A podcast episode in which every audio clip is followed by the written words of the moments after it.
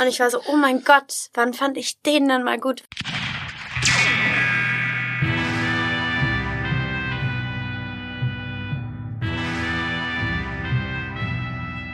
Es ist Sonntag und damit Zeit für The Last Film Standing. Wir sind zurück aus der Winterpause. Herzlich willkommen. Mit manchen Menschen Zeit zu verbringen ist schwer. Die Minuten scheinen nicht zu vergehen und fühlen sich irgendwie wie Tage an. Mit Lea van Acken Zeit zu verbringen ist das genaue Gegenteil davon. Mit Lea Zeit zu verbringen führt dazu, dass man sich noch mehr Zeit wünscht, einfach um noch mehr davon mit ihr verbringen zu können. Es ist leicht, mit Lea zu sprechen, ihr zuzuhören, ihren Gedanken zu folgen und diese mit ihr zusammen weiterzuspinnen. Vor allem, wenn es um Filme geht. Um Filme, die uns zum Weinen und zum Lachen bringen, die wir einfach nur doof finden oder die großen Liebesfilme und Romantic Comedies unserer Zeit. Kurz bevor sich Lea in das Getümmel der Berlinale stürzt, hat sie sich noch kurz die Zeit genommen, im Studio vorbeizuschauen und die erste Folge nach unserer Winterpause mit uns aufzuzeichnen. Wir sprechen mit ihr über ihr neues Serienprojekt Zwei Seiten des Abgrunds von Warner TV Serie und RTL Plus, welches zum ersten Mal auf der Berlinale vorgestellt wird, als auch über ihre Tätigkeit in der Jury von Amnesty International für den Amnesty Filmpreis 2023. Wir sprechen außerdem über unsere unendliche Liebe für Notting Hill, toxische Männlichkeit und schlechte Dialoge, Gwyneth Paltrows Kopf in der Kiste, extra Dummheit in Horrorfilmen und warum manche Filme definitiv keinen Remake benötigen. Ach ja, und äh, halbwegs durch den Podcast frage ich Lea, ob sie mich nicht heiraten möchte. Es wird also wie gewohnt bunt. Wir arbeiten uns durch die bekannten 20 Filmkategorien, bis ich Lea am Ende der Frage der Fragen stellen muss. Liebe Lea van Acken, was ist denn dein Last Film Standing? Bevor es losgeht, noch eine kleine redaktionelle Anmerkung. Die Winterpause war lang, doch nun geht es weiter. Leider hat sich die Technik noch nicht ganz wieder daran gewöhnt, dass sie nun auch wieder funktionieren sollte. Daher bitte ich die Nebengeräusche so gut wie möglich auszublenden. Wir arbeiten daran, dass beim nächsten Mal wieder alles blitzblank sauber klingt. Und jetzt viel Spaß mit Lea van Acken bei The Last Film Standing. dann saß ich da und dachte mir so, ja klar, wir sind halt die ganze Zeit, also wir sind die ganze Zeit konfrontiert mit Bildern durch Werbung, ja. Social Media, Filme, alles Mögliche. Und das ist so krass, weil es eigentlich wie so, ein, wie so ein Gefäß ist, was so immer weiter aufgefüllt wird. Und umso weniger man noch schafft auszusortieren, desto mehr kommt so rein. Ja. So. Das erinnert mich gerade, äh, lustig, das wäre dann fast doch schon eine ganz gute Einleitung in unserem ja. Podcast. Kennst du ähm, die, die Szene im Das fünfte Element, wo Lilu also mit Bruce Willis und mhm. Lilo Milo Jovovich. Und sie lernt die Menschheitsgeschichte und wird vor so ein einfach einen Screen gepackt ja. und so ganz, ganz, ganz, ganz, ganz, ganz, ganz, ganz schnell laufen halt die Bilder ab von der Menschheitsgeschichte. Und sie muss verarbeiten. So genau. Ungefähr. Und dann Aha. am Ende läuft ihr dann so die Träne, das Gesicht runter und Aha. sie fragt halt, warum es sich lohnt, die Menschheit zu retten, mhm. weil sie halt die ganzen Bilder von den, von den Kriegen und äh, Hungersnot und mhm. irgendwie grausame Menschen gesehen hat. Und daran musste ich gerade denken, weil das war genauso dieses halt das so auffüllen mit einfach nur den Bildern unserer Geschichte in unserer Gesellschaft. Ja, voll. Und das ist halt auch so die Frage, die man sich beim Film auch immer wieder so stellt. Also auch was reproduzieren wir auch dann wieder an Bildern. Also da wird ja hm. zum Glück auch voll gerade so drüber gesprochen und sich überlegt. Und auch gerade in Krisenzeiten werden auch so Beispiele anzeigt, dass dann ja oft auch die Menschlichkeit irgendwie rauskommt und dass man auch da merkt, wie hilfsbereit die Menschen ja. werden und so. Ja. Und sich dann nicht ausbeuten und komplett kaputt machen eigentlich. Naja. Ja. So. Mensch, jetzt sind wir, ähm, jetzt bist du angekommen und wir sind gleich so direkt in unsere philosophischen Unterhaltung reingestürzt. Ich habe dich gar nicht gefragt, liebe Lea, wie geht es dir denn eigentlich? Oh, schön, dass du fragst. ja. ähm, heute tatsächlich sehr gut. Ich habe irgendwie gut geschlafen. Ich finde, das gehört immer voll dazu. Ähm, ich habe mich sehr auf den Podcast gefreut mit dir, dass wir uns äh, wieder unterhalten und sehen. Ja. Und auch über Filme austauschen, weil jetzt einfach, ja, ich liebe Filme. Ähm, und von daher bin ich ganz offen und happy. Wie geht's schön. dir? Mir geht's auch gut. Ich habe mich sehr gefreut, dich wiederzusehen, tatsächlich.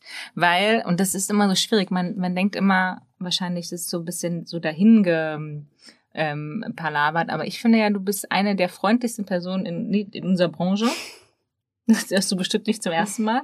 Gut, wir kennen uns jetzt nicht so nah, aber wir haben uns ja schon ein paar Mal getroffen und es macht immer großen Spaß und ich freue mich immer, dich zu sehen. Und fängst du jetzt schon an zu weinen? ja, stimmt,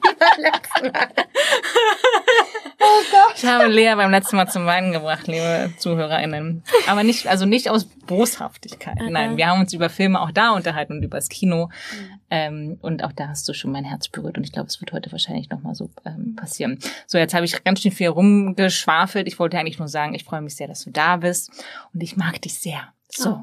Gleichfalls, ich freue mich auch. Und vor allen Dingen ist es schön, dass du dir jetzt noch die Zeit genommen hast, weil die Berlinale steht ja vor der Tür. Mhm. Und du bist viel, viel beschäftigt auf der Berlinale. Und was mir aber dann auch wieder eingefallen ist, ist, ist jetzt nicht dein Grundstein bei der Berlinale, aber du hast schon, habe ich das Gefühl, so eine besondere Verbindung zur Berlinale, oder? Wenn ich so an, war das 2014 zurückdenke, mhm. da gab es so einen kleinen Film, mhm. in dem du mitgespielt hast.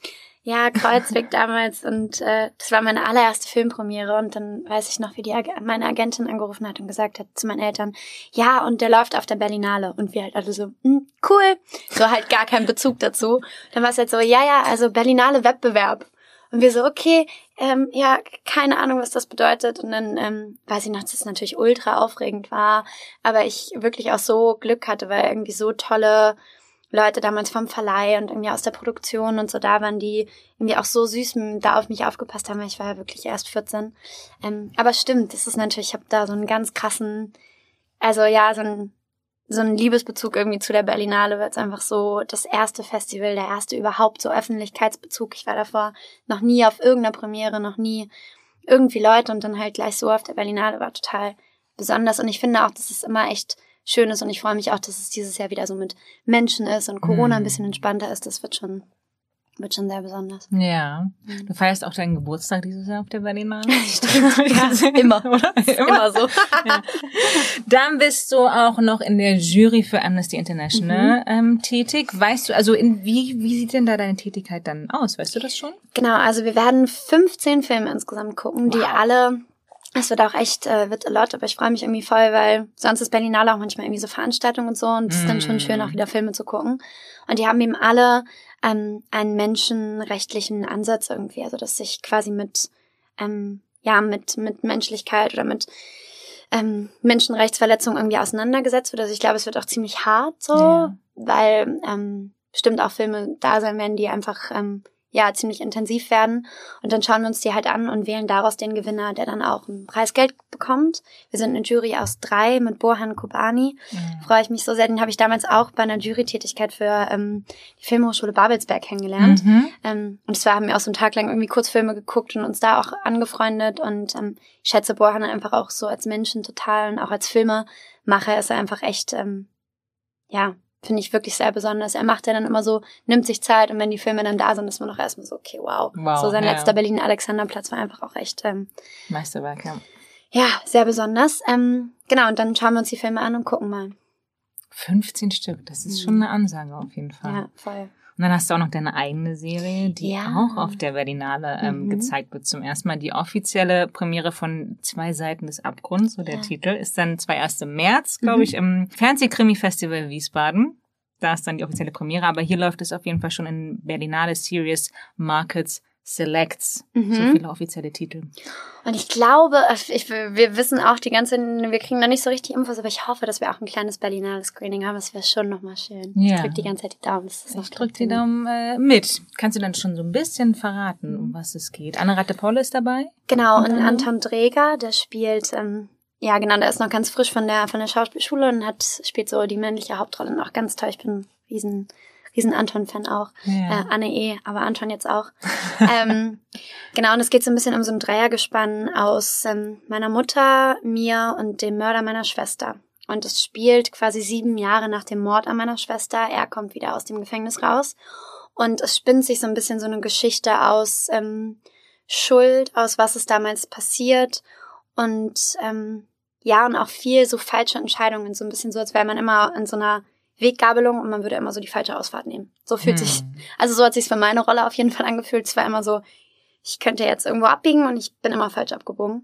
Ähm, und es war auch irgendwie ein sehr, ja, eine intensive Zeit. Meine Rolle hatte auch super viel mit so, ja, mit mit Schuld, mit Schmerz, mit Trauer, mit Verlust zu tun. Und ich habe das echt das erste Mal auch so, obwohl ich ja eh auch immer viel Drama auch so gespielt habe, hm. aber das erste Mal auch so krass körperlich gespürt, dass ich gedacht habe, heftig, Krass. was ich da auch so manchmal mit meiner Psyche so als Schauspielerin in meinem Körper mit antue, der checkt halt nicht unbedingt, dass es jetzt abends vorbei ist, so. Ja. Ähm, und irgendwie war das aber voll der spannende Prozess, weil ich nochmal ganz anders mich auch mit diesen Prozessen auseinandergesetzt habe und so und ich wir ja alle so fließende Wesen sind und selbst wenn wir das lernen zu trennen, trotzdem immer auch ein bisschen Bilder irgendwie mitkommen und mm. so. Mhm. Und ich habe das auch jetzt, keine Ahnung, wenn ich irgendwie letztens angefangen, äh, hier Narcos zu gucken, die Serie. Mhm. Dann gleich so Folge zwei gibt's dieses, dieses eine Bild, hast du Narcos gesehen? Mhm. Mhm. Wo dann auch die eine Frau, ähm, ja, halt vergewaltigt wird. Ähm, und dann weiß ich nur noch, dass dieses Bild und diese ganzen Männer und ich habe das so, es hat mich so zwei Tage nicht losgelassen, immer so vorm Einschlafen. Ich war so, boah, krass, ja. was man da so mitbekommt. Ja. Auch da wieder, mir geht's genauso wie dir. Deswegen gibt's aber auch manche Filme zum Beispiel, die ich beim ersten Mal grandios finde, weil sie so viel mit mir machen. Mhm. Ich aber dann auch eigentlich schon weiß, dass ich mir die nie wieder angucken kann. Mhm. Ähm, Hast du da ein Beispiel? Äh, ja, zum Beispiel dem äh, Broken Circle Breakdown heißt der. Das ist ein belgischer Film, der war auch mal in Oscars und äh, bei den Oscars. Und da geht's ähm, also da geht's nicht um Vergewaltigung oder sonst irgendwas, mhm. das ist einfach eine, ist eine Liebesgeschichte, ähm, die daran zerbricht, dass die Tochter Leukämie hat und auch stirbt. Ja. Und die, es wird aber so erzählt, ähm, wie wird's denn so, wie wird's denn erzählt? Also ich glaube, es wird am Anfang gezeigt, wie diese große Liebe auseinanderbricht und dann wird aber das nochmal erzählt, wie sie sich halt überhaupt kennenlernen und wie sie sich erst verliebt haben. Und das heißt, es macht mehrmals was mit dir und mhm. irgendwie, es reißt dein, also ich habe, glaube ich, habe Minute drei schon geheult, wahnsinnig geheult und äh, das heißt, es, es reißt dir dein Herz direkt am Anfang auseinander, dann lässt es es wieder zusammen, weil es halt diese Liebesgeschichte zeigt und dann bricht es wieder auseinander und das sind so, das ist so, ich weiß, ich fand den ganz, ganz mhm. toll und irgendwann gucke ich mir ihn vielleicht auch nochmal an, aber nee. Ja, es ist auch, es ist auch wirklich, ja, stimmt. Es gibt manchmal auch echt so Filme, die sind dann auch grandios und so, aber da muss man auch kurz wieder loslassen irgendwie, ne? Mhm. Also ja, voll. Ja, ja, auf jeden Fall. Du bist ähm, in Schleswig-Holstein aufgewachsen. Mhm. Ich erinnere mich noch, als wir äh, uns vor, das ist auch schon wieder ein paar Jahre her, jetzt, ich glaube 2018 müsste das gewesen sein, haben Verrückt, wir uns. Das ist echt schon richtig ja, ne? Verrückt.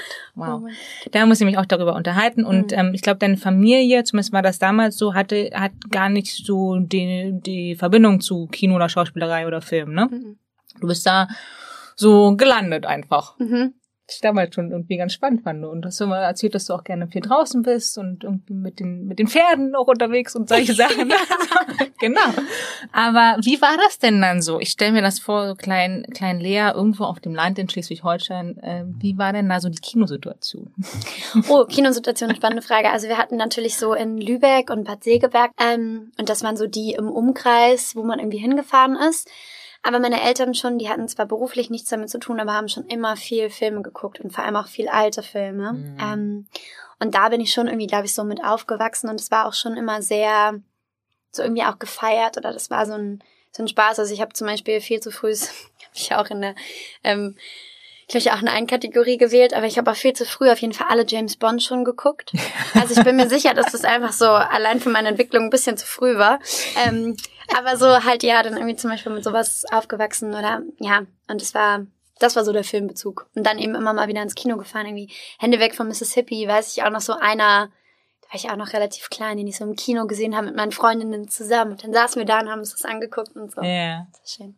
Wie lustig, als ich deine ähm, Liste mir angeschaut habe, für alle, die es mir erstmal zuhören, ich habe immer das Privileg, dass ich mir vorher quasi die, die ausgefüllte Kategorienliste schon anschauen darf. Ähm, und dann dachte ich mir, wow, was für eine schöne Mischung. Und ich hatte fast die Vermutung, dass da irgendwie mit der Familie oder Eltern mit drinnen sind, weil bei mir ist es ähnlich. Ich habe auch viele Filme, die ähm, jetzt, glaube ich, auf den ersten Blick nicht unserem Alter entsprechen, mhm. so aus den 40er, 50er, 60er, 70ern irgendwie so, ähm, die man dann halt so von seiner Familie oder von seinen Eltern mitbekommt. Und das fand ich, das mochte ich sehr gerne ähm, an deiner Liste und freue mich schon sehr auf so ein paar Filme, die da noch kommen. Ähm, aber zurück zu dir. Was war denn der erste Film, an den du dich erinnern kannst, den du jemals gesehen hast? Aus der Kategorie der allererste. Der allererste, ähm, ich glaube, das war schon oder der allererste Film, den ich so gesehen habe, ne? An den du dich erinnern ah, kannst. Ich ja, es muss gar nicht Kino sein. Mhm. Weil ich glaube, dass das äh, drei Haselnüsse für Aschenbrödel waren, weil mhm. das auch so einer der Lieblingsfilme von meiner Mama waren. Ich weiß, den haben wir auch öfter gesehen. Und bestimmt habe ich auch mal irgendwie einen Film davor gesehen, aber das war so der erste, der noch so richtig geblieben ist mhm. im Kopf. Und ich habe leider echt so ein Ding, dass ich ähm, ich weiß nicht, ob das cool ist oder nicht cool, weil ich vergesse dann auch ganz oft super viel wieder. Mhm. Das heißt, ich gucke dann auch einen Film wieder und bin dann so, oh mein Gott, ich kann mich gar nicht mehr dran erinnern. Oder Leute wollen mit mir über die Szene reden, ich bin so, oh Gott, das habe ich nicht mehr auf dem Plan. Ähm, aber da ist es auch noch so, irgendwie kann ich, ich sehe sie noch richtig, wie sie da in diesem Stall steht und dann auch so diese, diese Haselnüsse in der Hand hat und so, das ist auf jeden Fall sich gut eingebrannt. Ja.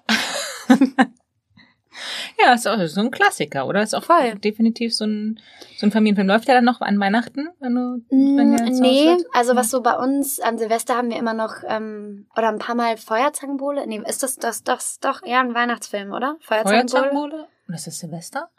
Ich weiß gar Weihnachten, nicht genau. Silvester. Irgendwas in diesem dazwischen. Zeitrahmen. Genau, so ein bisschen so ein feierlicher Film. Quasi den haben wir dann immer noch geguckt. Und ähm, hier das, was man immer an Silvester auf jeden Fall schaut, das war auch eine Zeit lang äh, Tradition. Dinner for One. Dinner for One, mhm. richtig. Ähm, genau, aber nee, drei, drei Haselnüsse für Aschenbrödel haben wir lange nicht mehr gesehen. Das könnte ich mal wieder vorschlagen. Das oh. war halt nicht so. Ich wünsche mir eine Sache. Den. ja. Ich habe mal nachgeguckt, der Regisseur Václav Worlicek, glaube ich, mhm ähm, hat er auch noch solche Klassiker wie der Zauberrabe Rumburak, das Zauberbuch, der Feuervogel, die Seekönigin und die Märchenbraut. Also ich glaube, er war schon recht in Märchen. seiner Nische ja, unterwegs. Ja. War das eigentlich, das war ein Deutsch, ist das ein deutscher Film? Nee. Äh, tschechisch. Verrückt, weil ich kenne auch gar keinen Film. Haben die mal ein Remake gemacht? Bestimmt. Es gab bestimmt auch alle möglichen Remakes, aber mir fällt jetzt gerade kein aktuelles, wo ich jetzt sagen würde, wenn ich jetzt zum Beispiel mit meinen, weiß ich nicht, Kindern von Freunden irgendwie das hm. gucken würde, dann würde ich wahrscheinlich den wählen. Ich wüsste jetzt keinen. Nein. Hm. Ich hatte so das Gefühl, die letzten Märchenfilme, die rauskamen, waren dann immer so krass intensive Hollywood, äh, die hm. dann fast schon so magische Blockbuster waren. Irgendwie, ich weiß nicht, ähm, hier mit Johnny Depp, äh, Alice im Wunderland, die waren dann ja, ja auch schon stimmt. so richtig big und groß gemacht ja, ja. und irgendwie. Und da hatte das immer noch so einen leichten, auch manchmal so einen leichten Creep-Charme. Findest du auch? So die alten Märchen haben auch manchmal so, dass man so ein bisschen so ist, ah, ich weiß nicht, ich möchte nicht. Mhm. Ich möchte jetzt nicht, ich möchte da nicht in dieses Haus gehen, ich möchte nicht. Ja. so, ein bisschen. Das stimmt, ja. ja, ja. Hm. Machen wir gleich mal weiter, weil wir mhm. haben ja so ein paar Filme vor uns. Ja. Ähm, Drei Nüsse für Aschbrödel hast jetzt nicht, nicht so oft jetzt aktuell geschaut, aber welcher Film ist denn bis heute so der, den du am meisten gesehen hast? Oh, ich glaube, das ist Notting Hill. Notting Hill. Notting oh. Hill. Oh, ich liebe den Film. Und ich habe den eine Zeit lang immer auf Deutsch geguckt. Und jetzt, irgendwie vor zwei Jahren, glaube ich, das erste Mal, weil ich den auch immer zu Hause geguckt hm. habe. Dann auch das erste Mal so alleine auf Englisch, weil ich dann mhm. immer im Original guck. Ich habe mich weggeschmissen, weil Spikey ist ja, der ist also auf Englisch ja noch mal geiler. Ja. So halt in seiner Sprache. Ich konnte wirklich, ich saß alleine. Ich liebe diese Filmmomente, wenn man alleine zu Hause was guckt und lacht. Aus, ja. Weil ich finde schon, Lachen ist auch manchmal eine, Wein nicht so, aber Lachen ist so eine Emotion, die sich manchmal komisch anfühlt, wenn man alleine ist mit sich. Mhm. Ähm, und das, das passiert dann nicht so krass. Also ich lache dann so in mich rein, aber dass ich wirklich laut, laut. gelacht ja. habe, ist so voll verrückt. Ja, ja, das stimmt. Ich mag das auch, wenn mich ein Film manchmal so greift, dass ich dann meinen Laptop oder meinen mein Screen einfach anschreie und sage, nein, da, da, da, da. Das ist jetzt nicht, nicht lachen, mhm. aber dass dich halt irgendwas so ergreift, dass du wirklich jetzt sagst, okay, ist jetzt ein bisschen komisch, aber ich bin ja eh alleine hier und ja. eigentlich macht man sich darüber gar nicht Gedanken, sondern du bist halt so drin und ich habe auch lachst halt laut oder voll auch voll auf den Impuls oder. irgendwas weg auf den auf den Screen werfen zu wollen. das ist das Gute im Kino. Im Kino muss man sich zusammenreißen. Ich bin nämlich auch manchmal so Freunde gucken auch manchmal nicht so gerne Filme mit mir, weil ich auch manchmal stoppe, ganz schreckliche Angewohnheit, ich muss die mir abgewöhnen, weil es mich dann so fertig macht, ich muss mich dann drüber unterhalten. Ich hatte das zuletzt bei White Lotus, alle hast du bestimmt auch schon gesehen. Ja. Boah, und dann wirklich auch so am Ende von Staffel 2, ich war dann auch, ich war so sauer und war so, was ist denn das jetzt für eine Message? Was ja. soll denn das jetzt mit den Beziehungen? Was nehme ich denn davon jetzt mit? Und zwischendrin dann immer gestoppt und ich habe gesagt, ich sag dir jetzt, was passiert, ich weiß, was passieren wird, es nervt mich. Und so. Ja. Oh, ja, schön. Ich, ja, mir geht's ganz genauso. Sehr gut. Wir können wahrscheinlich gut zusammen das gucken. Auch immer so. so. Wir, wir, brauchen aber wahrscheinlich zwei Tage für einen Film, weil wir alle, so, alle zehn Minuten stopp, also. genau so. Wirklich? Ja. Wusstest du, dass der, der ähm, ursprüngliche äh, Cut von Notting Hill war dreieinhalb Stunden? Hm. Die haben 90 Minuten rausgeschnitten. Ach Manu, ich möchte den sehen. Ich würde den so gerne sehen. Hm. Oh, Hugh Grant, sorry, es fällt mir jetzt noch ein, weil den haben wirklich wenige gesehen. Ähm, der Film mit Hugh Grant und ist es Drew Barrymore? Ähm, äh, ein, ein, Lyrics, ein Song für dich. Ein Song für dich, ja. Ich finde, ich weiß nicht, der ist ein bisschen cheesy, aber ich finde den auch so richtig geil.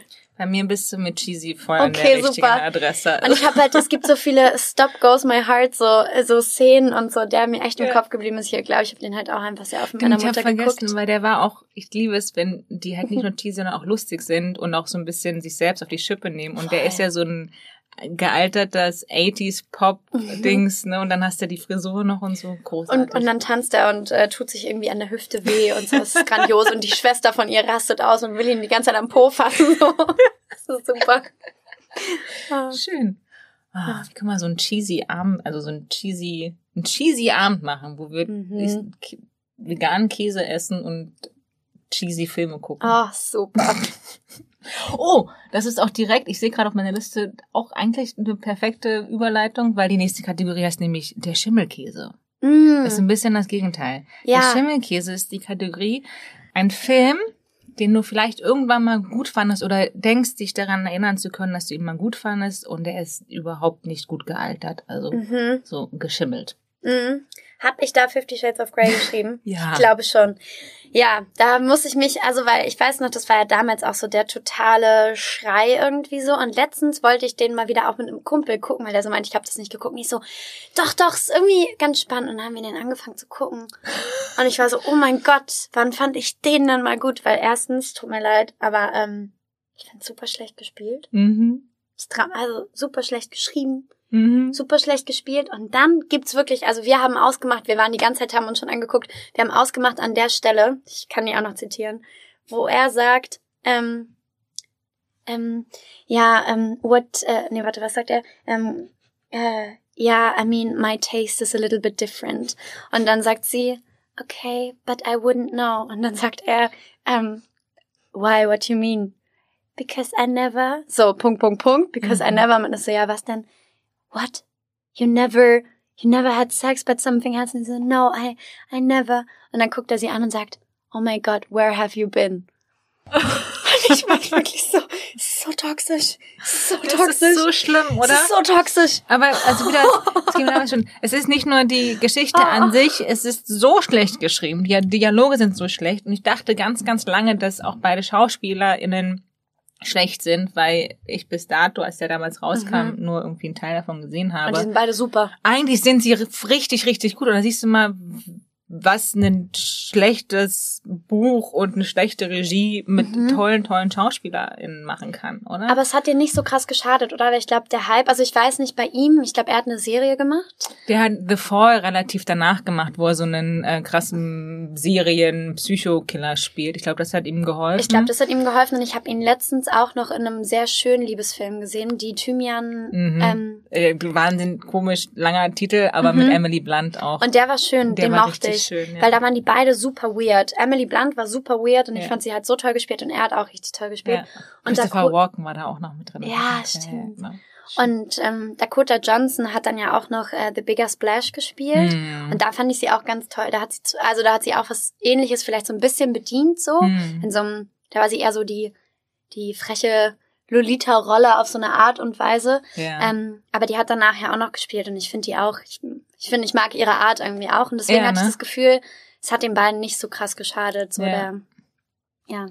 Ich glaube, sie nimmt sich äh, auch so ein bisschen selber auf die Schippe, was, glaube ich, auch ähm, mhm. irgendwie hilft. Gab's, gibt's, glaube ich, so einen Ausschnitt, wo sie bei so einer Awardshow auf der Bühne steht und sagt, und sie hatte gerade irgendwie fast eine ähm, Wardrobe Malfunction und und sie dann so, naja, aber es ist ja nichts als ob ihr nicht eh alle schon meine Brüste gesehen hättet oder so. Und das dann, das finde ich irgendwie da ganz, ja, ganz ja. charmant, wenn man damit so umgehen ähm, kann. Aber ja, Fifty Shades of Grey, ja. ich weiß. Aber es ist so lustig, weil vor so ein paar Jahren war ich so, ja, voll irgendwie. Und dann weiß ich auch noch, dass ein äh, Kumpel mir das auch voll, da war ich auch noch einfach viel zu jung. Und der mir das dann auch so auseinandergenommen hat und meinte, ja, Lea, was ist denn mit dem Dude? Also der Dude hat super viel Geld, sieht total gut aus, macht die ganze Zeit Sport, hat voll das Problem, du bist aber die erste Frau, die ihn retten kann.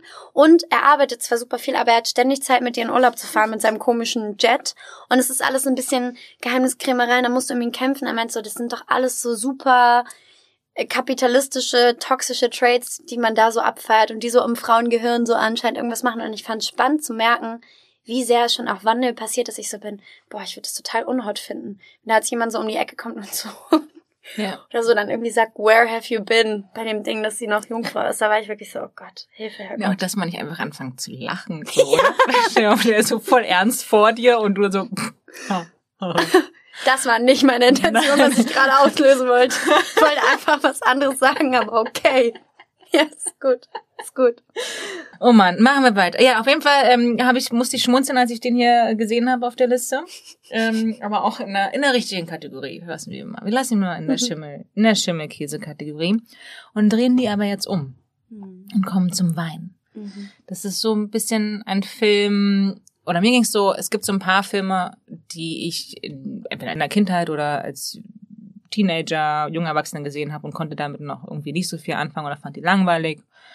Und habe sie dann später nochmal gesehen oder jetzt gerade vor kurzem und denke mir, ey, eigentlich sind die richtig, richtig gut. Mhm. Also so, so für dich gealtert wie ein guter Wein. Mhm. Was gibt's denn da so für dich? Oh Gott, was habe ich da noch gesagt?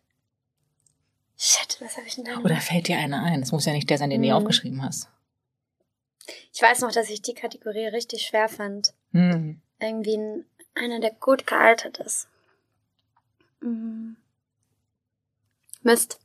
Ist, nicht, ist doch nicht so schlimm. Soll ich sie verraten? Ja, bitte. Du hast geschrieben Tree of Life von Terence Malick. Ja, oh. stimmt. Oh, jetzt siehst du mein Gehirn manchmal. Das ist so, das kann doch nicht sein. Ja, Tree of Life tatsächlich. Ich habe den mal angefangen zu gucken. Hm. Da kannte ich auch noch keinen anderen Terence Malick Film und war so, boah, das, also, ich habe es einfach nicht verstanden, es war mir zu krass. Ja. Und dann habe ich irgendwie angefangen. So geht's mir heute noch nicht. der ist auch, der ist auch krass. Und Terence Malick ist ja auch der, der macht's einem ja nicht leicht. Nee. Und ich finde, man kann die Filme auch nur in einer gewissen Stimmung gucken. Also es sind für mm. mich so mhm. voll Moment-Stimmungsfilme. Aber ich habe dann irgendwie Song to Song von ihm geguckt und ähm, der, der auch auf der Berlinale gelaufen ist vor ein paar Jahren mit ähm, hier Batman, Schauspieler. Christian Bale. Mit Christian Bale. Und ja. zwar, wie hieß denn der nochmal? Auf jeden Fall habe ich diese zwei Filme geguckt und war dann so, ah, mega, ich fand's voll cool und ich mochte die Weirdness von der Kamera und ich mochte irgendwie, dass es so eine so eine Weite hatte und irgendwie mhm. und dann habe ich nochmal Tree of Life gesehen und konnte dann irgendwie voll was mit dem anfangen. Aber man geht so ein bisschen raus und man muss sich selber rausziehen, was man halt rauszieht und ähm, ich kann auch verstehen, wenn jemand, aber jetzt, also ich würde unglaublich gerne mit Terrence Malick mal zusammenspielen. Yeah. Weil ich habe dann auch danach irgendwie so mir ähm, Interviews von Jessica Chastain irgendwie auch nach dem Dreh angeguckt, die dann ja auch gesagt hat, die hatten so krasse Probenzeiten mit den Kindern mm. und wo sie hm. einfach, wo es nur darum ging, weil es ja auch Impro ist und dann halt so, oder viel Impro auf jeden Fall. Ich glaube mostly, ne? Ja. Ähm, und dann eben wirklich nur um diese Connection und was ist da und wie stellen, das ist, glaube ich, voll geil. Ja. ja, also ich glaube, da kann man, also ich könnte mir vorstellen, dass man, wenn man da mit Terence Malick dreht, dass man da jetzt nicht so irgendwie drei Projekte parallel machen kann, sondern ich glaube, du musst dich da wirklich irgendwie die, da bist du diese, dann. da musst du da drinne sein. Gibt so eine eine Sache, die ich gelesen habe, es gibt irgendwie diese Szene, wo ein Schmetterling auf ihrer Hand oder so landet. Mhm. mhm. Und das war ursprünglich nicht geplant, aber irgendwie, also alles angeblich, ne? Mhm. Und, aber Terence Malick und äh, sein Kameramann haben da irgendwie einen Schmetterling rumfliegen gesehen an einem Tag am Set und dann sind sie wohl irgendwie drei Straßen angeblich dieser ganze Zug diesem Schmetterling hinterhergelaufen. Und Jessica Chastain sollte sich dann in die Mitte der Straße stellen und den Arm aushalten, solange bis der Schmetterling dann auf ihrer Hand gelandet ist. Und sie stand fünf Stunden da so, wenn, also so, mich. Okay.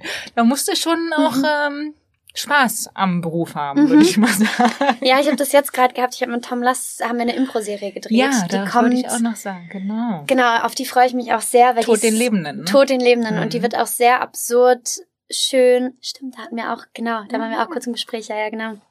Ähm, und Ja, und da ist halt auch manchmal so die krasse Freiheit, die man im Impro hat, dass man einfach machen kann und so.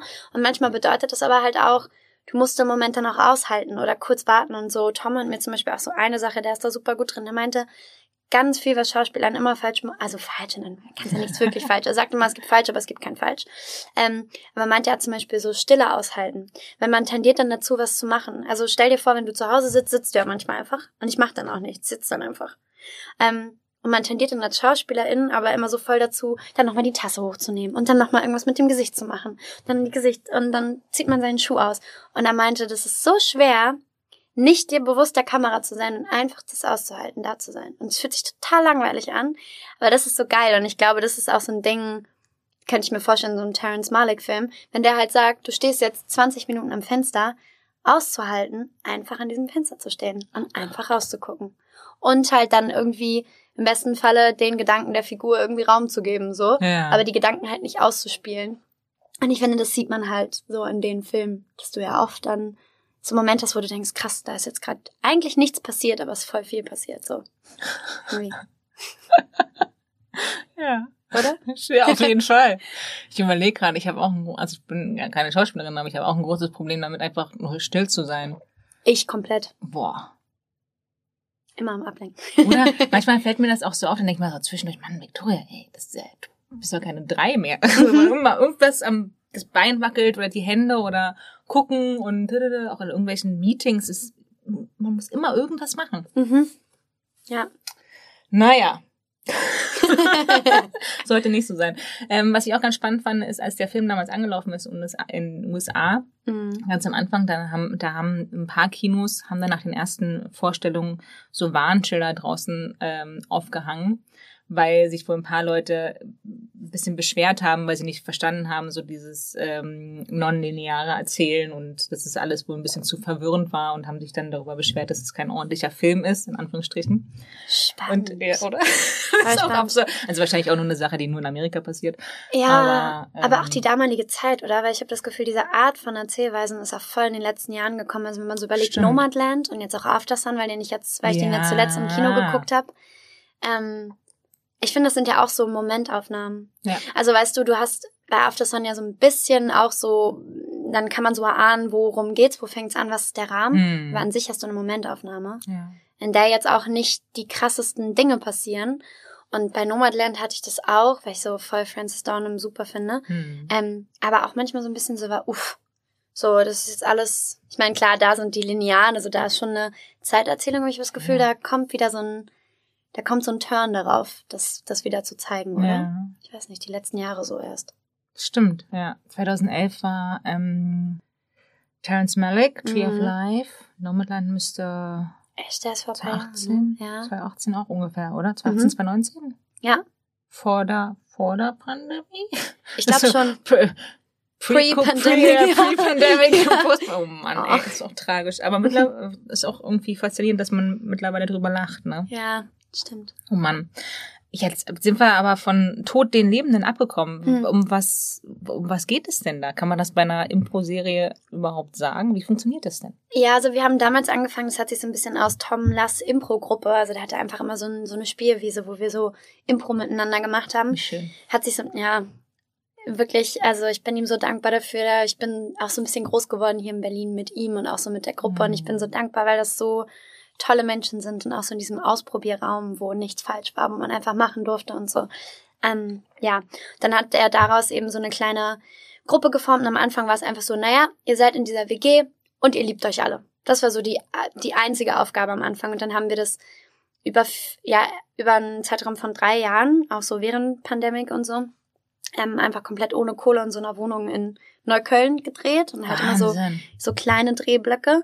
Und dann war halt immer der Wunsch, hey, wir wollen die Geschichte weitererzählen, weil dann hat sich halt voll viel ergeben. Da hat man auf einmal gemerkt, ah krass, irgendwie geht's auch um den Klimawandel. Und es geht auch ein bisschen so um, was passiert zwischen den Leuten und die haben Bedürfnisse und dann kommt das Bedürfnis und irgendwie haben wir so gemerkt, wir brauchen mehr und dann hat tatsächlich ARD jetzt gesagt, wir machen das mhm. und haben das mit uns gemacht und jetzt haben wir die Geschichte zu Ende gedreht und äh, ich durfte letztens schon was sehen und es ist, also ja, ist einfach so ein Herzensprojekt und ich bin auch so, so stolz irgendwie auch so darauf und Tom ist einfach auch so ein, also so ein toller Mensch und Regisseur, der hat so eine, der hat so eine krasse Gabe für Momente und und auch die anderen, mit denen ich spiele, Odin John, Christine, ähm, Christine Suko und Julius Feldmeier, die sind auch alles so Genies und ich habe so gelernt bei denen zu sagen. Ich gucke, wirklich sehe Szenen mit denen, denke mir, also kann man, also wie, wie? Das ist toll. Ich freue mich. Das kommt auch dieses Jahr, ne? Ja, wahrscheinlich aber erst so im Herbst, Herbst. denke ich mal. Okay. Vielleicht so, ja, wahrscheinlich ja. so Spätsommer, Herbst.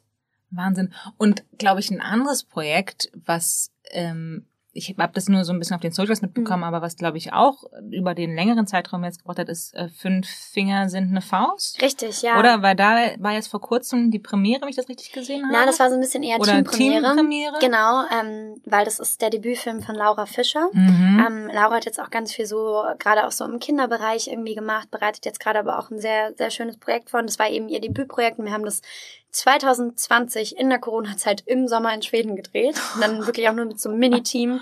Die hat das auch so komplett selber sich zusammengesammelt und finanziert und so. Und ist jetzt gerade noch die Frage, wohin kommt das jetzt irgendwie zum Streamer? Oder Kino ist ja nach wie vor super schwierig reinzukommen, Verleiher ja. zu finden. Da warten ja immer noch Filme in der, in der Reihe, aber es ist auch ein sehr schönes Projekt geworden, wo es, ähm, ja, was eigentlich Themen von Rassismus behandelt mhm. und so ein bisschen auf eine, ähm, ja, so, äh, schwedische komödiantische Art, fast manchmal ein bisschen makaber so. Mhm. Ähm, und das ist auch irgendwie, ja, es war auch so ein Sommerfreunde-Herzensprojekt irgendwie. Wie schön. Auch interessanter, ich glaube, Muratan Muslo ist da auch mit ja, dabei, habe ich voll. gesehen. Der spricht gar nicht im Film.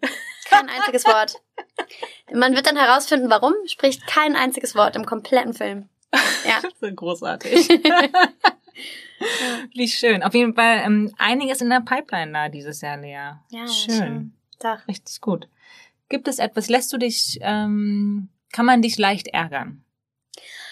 Tatsächlich bei Filmen. Ähm, also ja, weil ich mich einfach dann oft über Dummheit aufrege, die man manchmal ja auch filmisch braucht. Also zum Beispiel Horrorfilme kann ich mir nicht angucken, weil ich kann eh nicht mehr schlafen.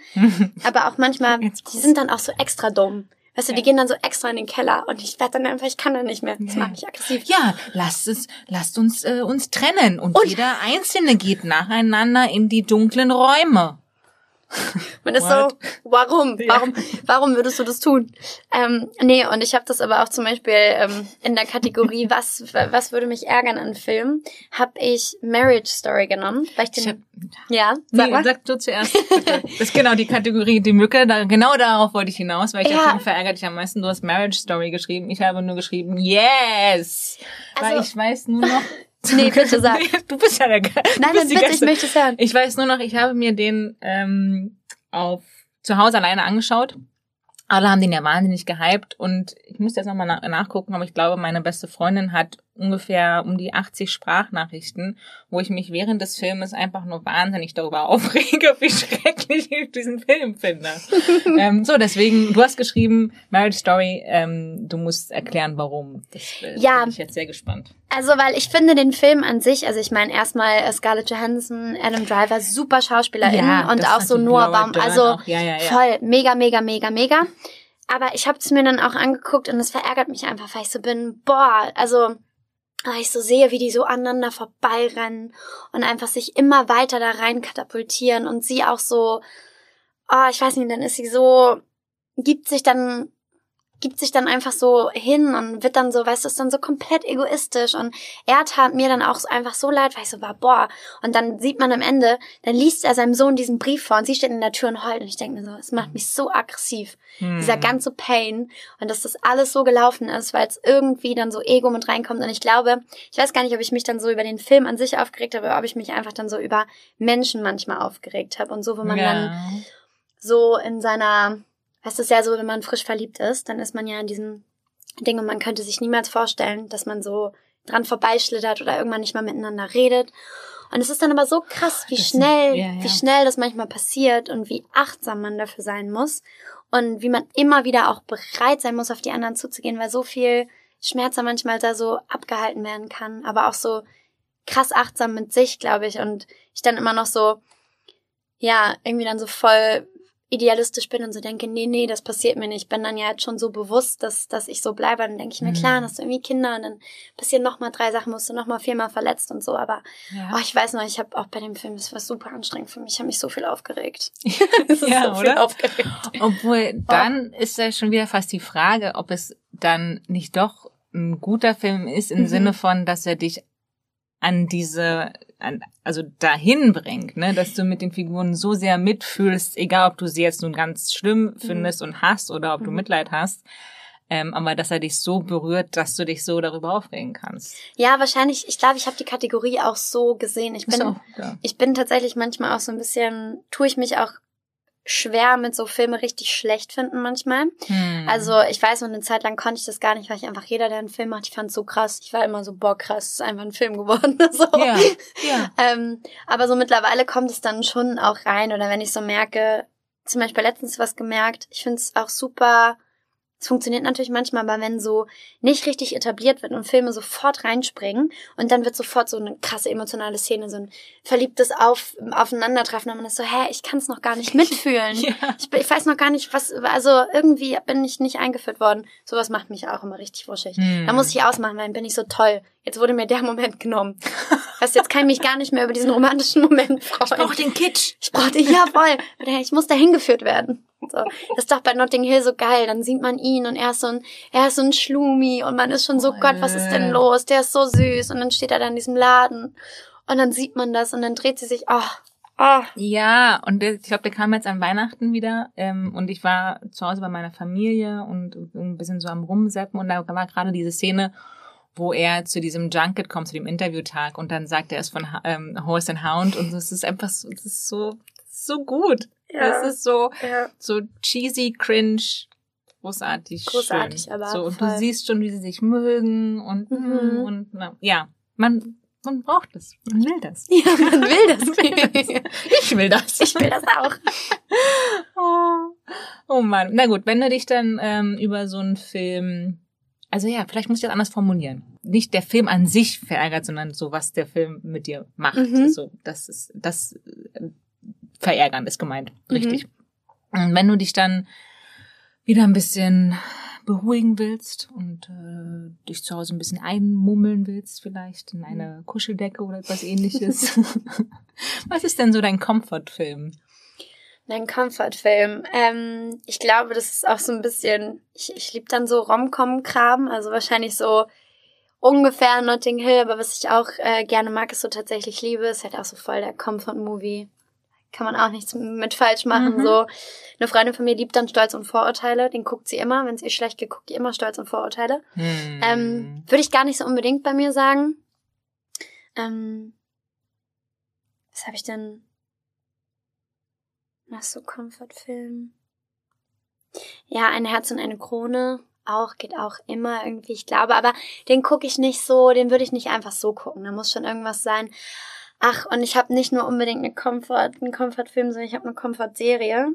Ich habe das immer in so in so crazy Zeiten geguckt.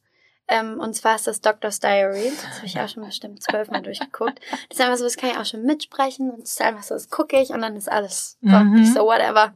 Das ist auch aus deiner Kategorie der Papagei, glaube ich. Ja, ne? ja, voll. Der, wo du mit alles sprechen kannst. Genau, da kann ich alles mitsprechen. Lustig. Ja, ist ein bisschen Witz. Ich weiß nicht, warum weil wenn man das, sich das jetzt anguckt, dann ist manchmal auch schon Zeit überholt, auf jeden Fall der Humor und auch manche mm. Sachen so. Aber irgendwie kann ich mir das immer noch reinziehen. Ja, und damals war es, also ne, man würde definitiv heute so ein paar Witze nicht mehr nicht mehr machen. Ähm, sollte man natürlich auch nicht. Mhm. Aber damals war es, äh, gab's so noch nicht, ne? Ja, also, voll. Ja, und Stimmt. das finde ich sehr, sehr lustig. Ja. Dr. Starby. Witzig. Witzig, ne? Oder? Ja.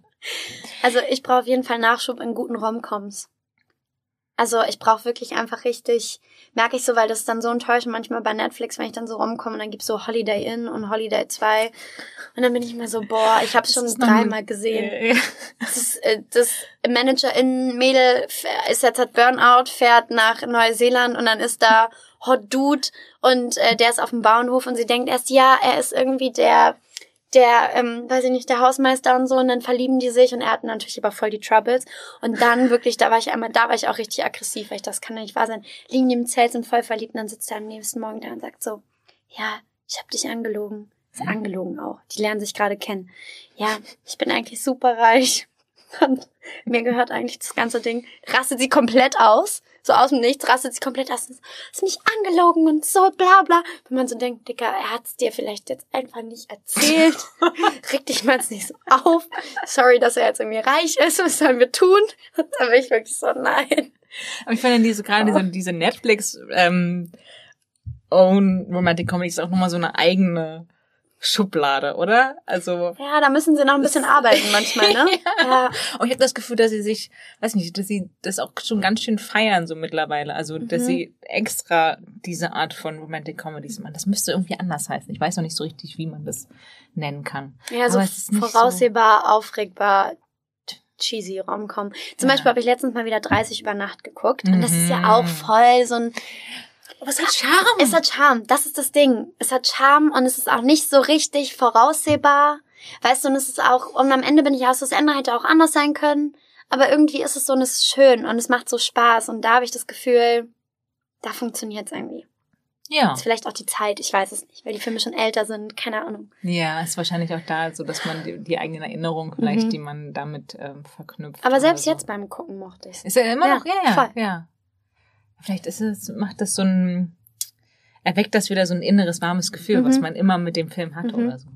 Aber ja, die sind alle auch einfach irgendwie süß. Die, ja. Jennifer Garner, Judy Greer, irgendwie ja. Mark Ruffalo, dann machen die den Tanz da. Andy Serkis macht den Thriller-Tanz. Ja. Wow, das ist einfach süß. Ja, alles. stimmt. Ich glaube, in der Kategorie hatte ich auch noch Ferien. Also ähm, The Holiday. Mm. Oder habe ich den oh, mit Cameron Diaz? mich. Ja, mit Cameron Diaz, Jude Ich möchte in diesem Haus wohnen. In oh, dem kleinen, also ja. in dem... Ja also das Cameron Diaz Haus würde ich jetzt auch nicht ablehnen, aber, aber lieber an dem kleinen. Das kleine. Ja.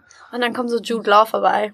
Der aber, ich habe das schon, keine Ahnung, 10.000 Mal mich erzählt, das Einzige, was mich an diesem Film stört, mhm. ist, wenn er steht da um zwei Uhr morgens total bedüdelt an der Tür. Mhm. Es ist Winter, mhm. überall liegt Schnee.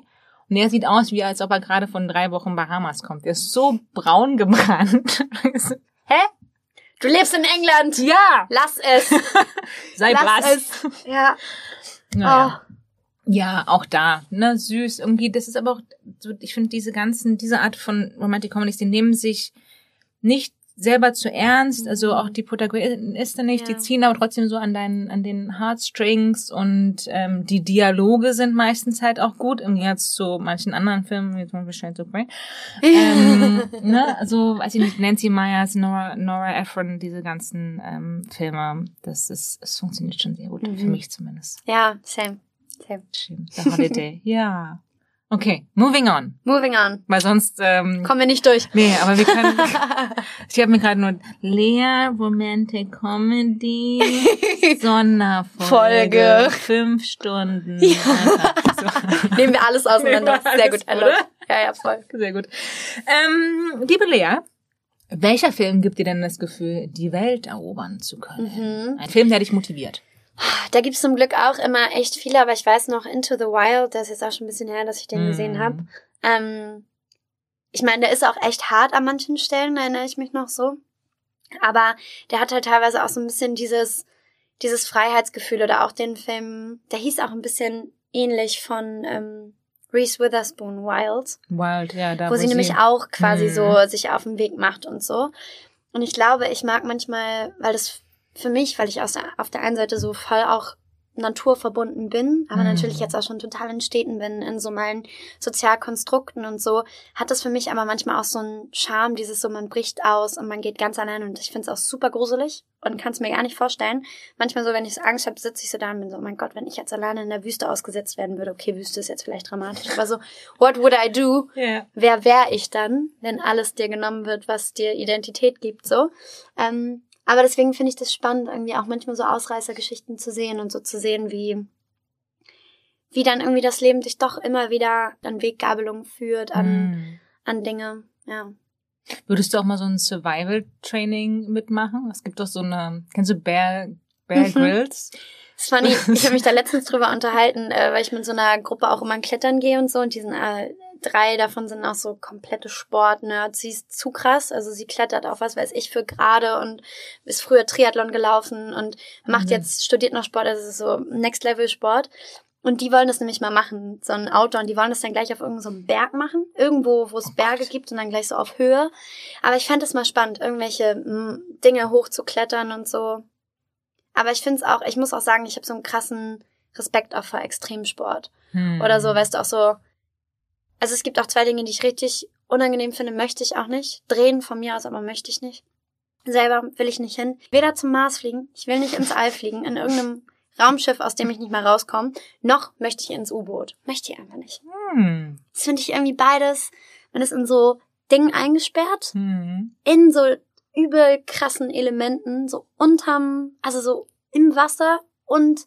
Du hast ah. keine Chance zu überleben, ah. wenn du raus, selbst wenn du raus. Ja, du bist halt so, du bist halt so ein. Ja, das ist verrückt. Das finde ich irgendwie hm. unangenehm. Bah. Wie sind wir da jetzt hingekommen? Aber ja. ja auch da, ich, es tut mir leid, ich muss leider wieder zurück. Es erinnert mich mit dem U-Boot an die, oder beides, auch an diese Stelle in Notting Hill, wo er, also er spricht ja mit ihr über den Film, das, wo sie eine Astronautin ist und er fragt sie nach, ob es da Hunde oder äh, Pferde. Pferde gibt. Und sie so, nein, ist irgendwie, äh, wir sind im All. Oder andersrum. Und das andere ist dann, ihr nächster Film ist im U-Boot. Oder mhm. auch andersrum. Und ja, auch ja. da so, nein, es ist im U-Boot, es gibt keine Hunde oder Pferde. Das ist so süß. oh nee, aber Hugh Grant ist auch einfach privilegiert für sowas zu spielen. Ne? Wie ja. da sitzen und ist so, Achso, ja. Ja, genau. Dann weiter. Ähm, aber kommen wir nochmal kurz Entschuldigung, zu mhm. deiner Motivation. Würdest du denn, ich habe, glaube ich, gestern oder vorgestern ein Interview gesehen mit Mila Kunis oder so ein Ausschnitt, wo sie mhm. meinte, wo sie nochmal erzählt hat, dass sie irgendwie vier Monate lang, sechs Tage oder sieben Tage die Woche sogar für Black Swan damals mhm. trainiert hatte. Würdest du sowas machen? Würdest du ähm, für so ein, also eine Extremsportrolle oder eine Leistungssportrolle mhm so weit auch gehen?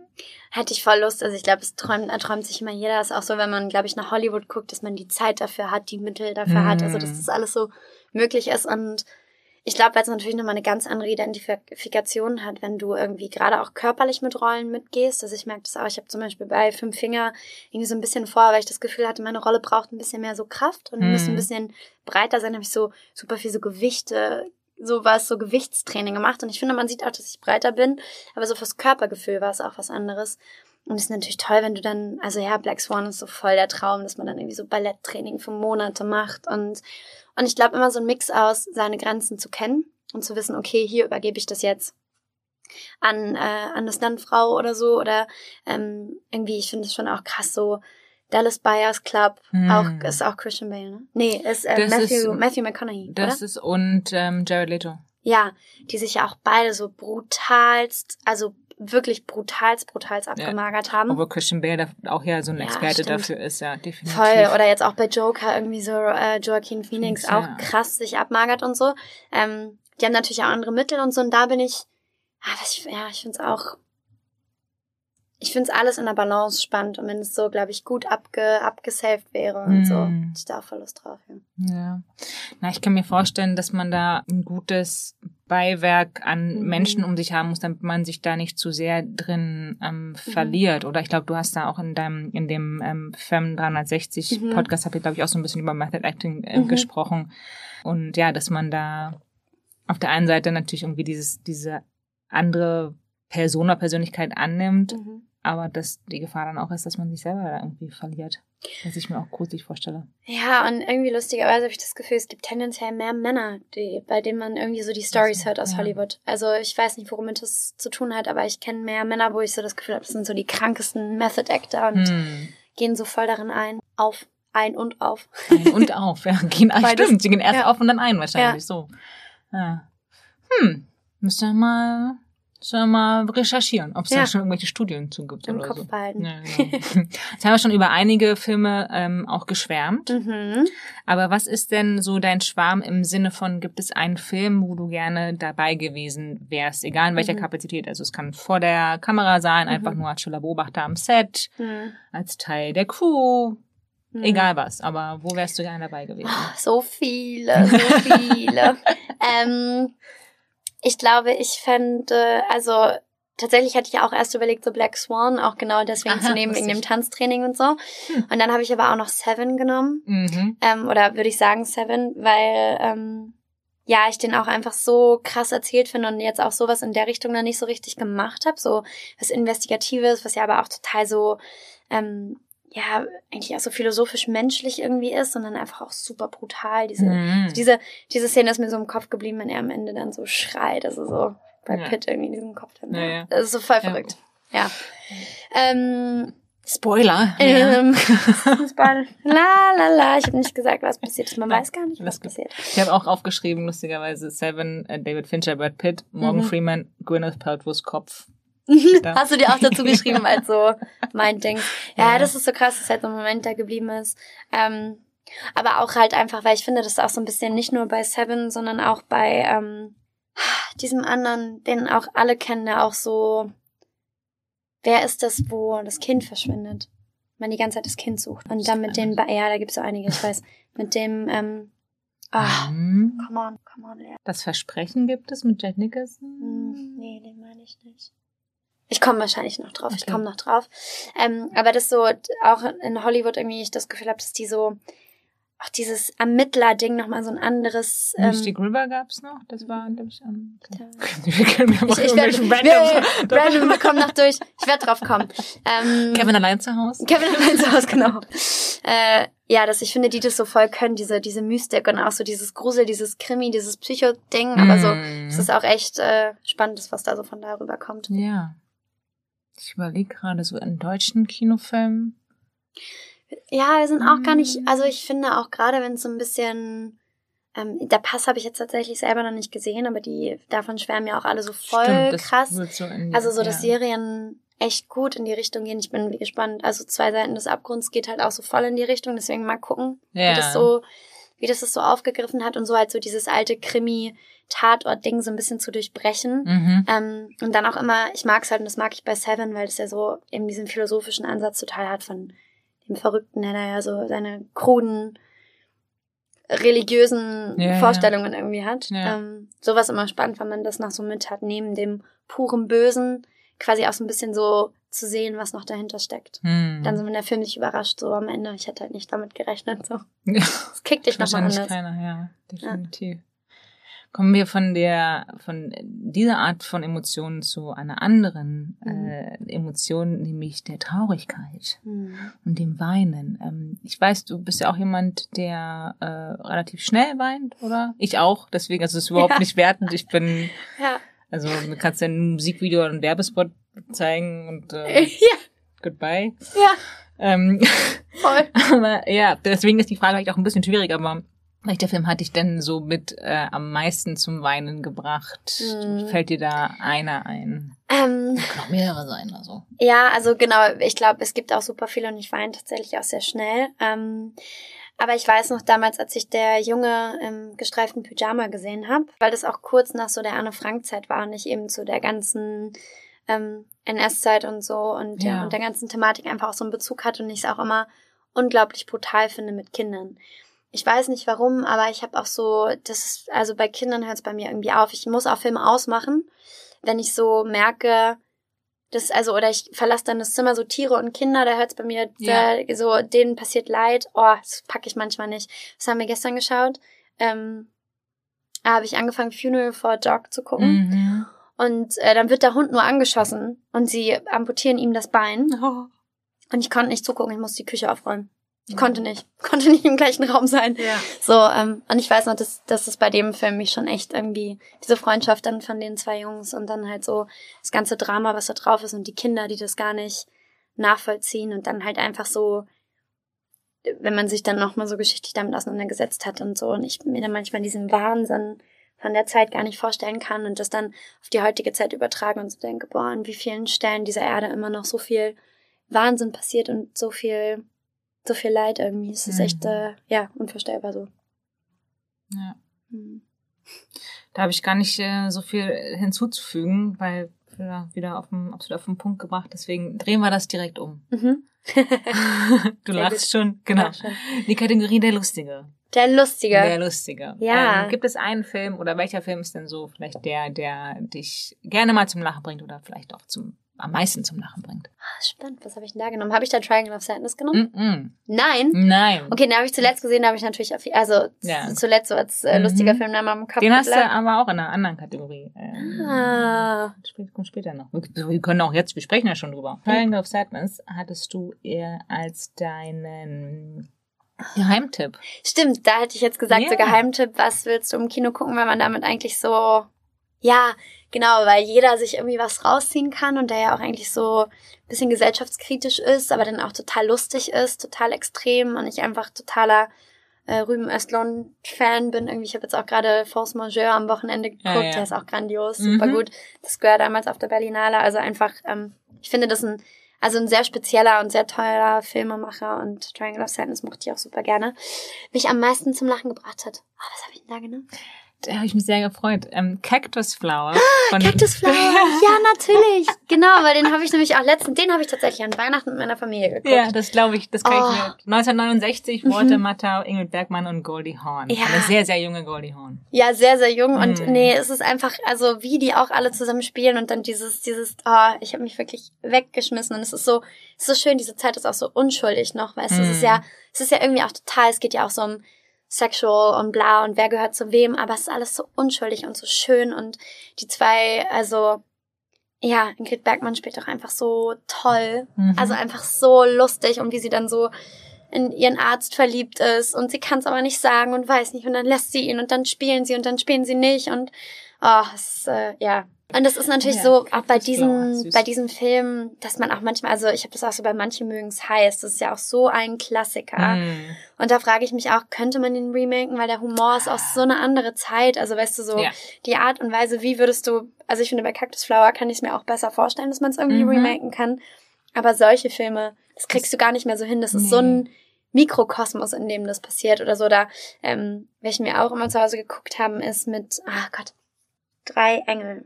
Nicht drei Engel. Nicht drei Engel für Charlie, sondern ähm, wir sind keine Engel. Wir sind keine Engel. Wir Ach so, sind keine ja. Engel. Och, den finde ich auch so super. Und das kriegst du, kannst du auch nicht mehr machen. Nee. Weißt du auch, das ist in so einem eigenen Kosmos, diese drei Banditen da irgendwie, oder nee, sind zwei oder drei? Drei Banditen. Drei, ja, ja, klar, die ja. drei Engel. Und die dann da irgendwie mit ihrer Schlange und dann immer so schlängeln sie sich da durch. Und das ist halt so, es ist so die Zeit. Das kriegt Ja. man, kriegt man gar nicht mehr hin. Aber ich finde, das muss auch nicht alles immer wieder neu gemacht Nö, voll. werden, oder? Also bei manchen, ja, finde Ja. ich auch. Wir begeben uns jetzt in die, ähm, in die etwas anzüglicheren Gefilde Mhm. und kommen zur Kategorie der Ulala. Der Ulala. Genau. Welcher Film hat denn für dich die sexyste Filmszene, ohne eine Sexszene zu sein? Hm. Ah, da habe ich auch lange drüber nachgedacht. Hm. Ähm, ich dachte so ein bisschen auch äh, Basic Instinct ist ja auch so, aber ja, Hm. jetzt muss ich dich schon wieder fragen, was habe ich denn da Du genommen? hast geschrieben, Ah. ähm, Mickey Christina Barcelona, Ja, 2008. siehst du, das kann schön, doch, wie, wie schön du dich mal freust. wie schön ich mich dann freuen, dass ich das genommen habe. Ja, und zwar Javier Bardem. Hm. wie er zu dem Tisch kommt, zu den zwei Freundinnen, die am Tisch sagen und dann so sagt, ja, wer er ist und wer denn sie sind und dass sie doch jetzt gemeinsam nach Hause gehen könnten und Liebe machen könnten. und man ist so, man steht so davor und denkt sich, what? Did he just say that?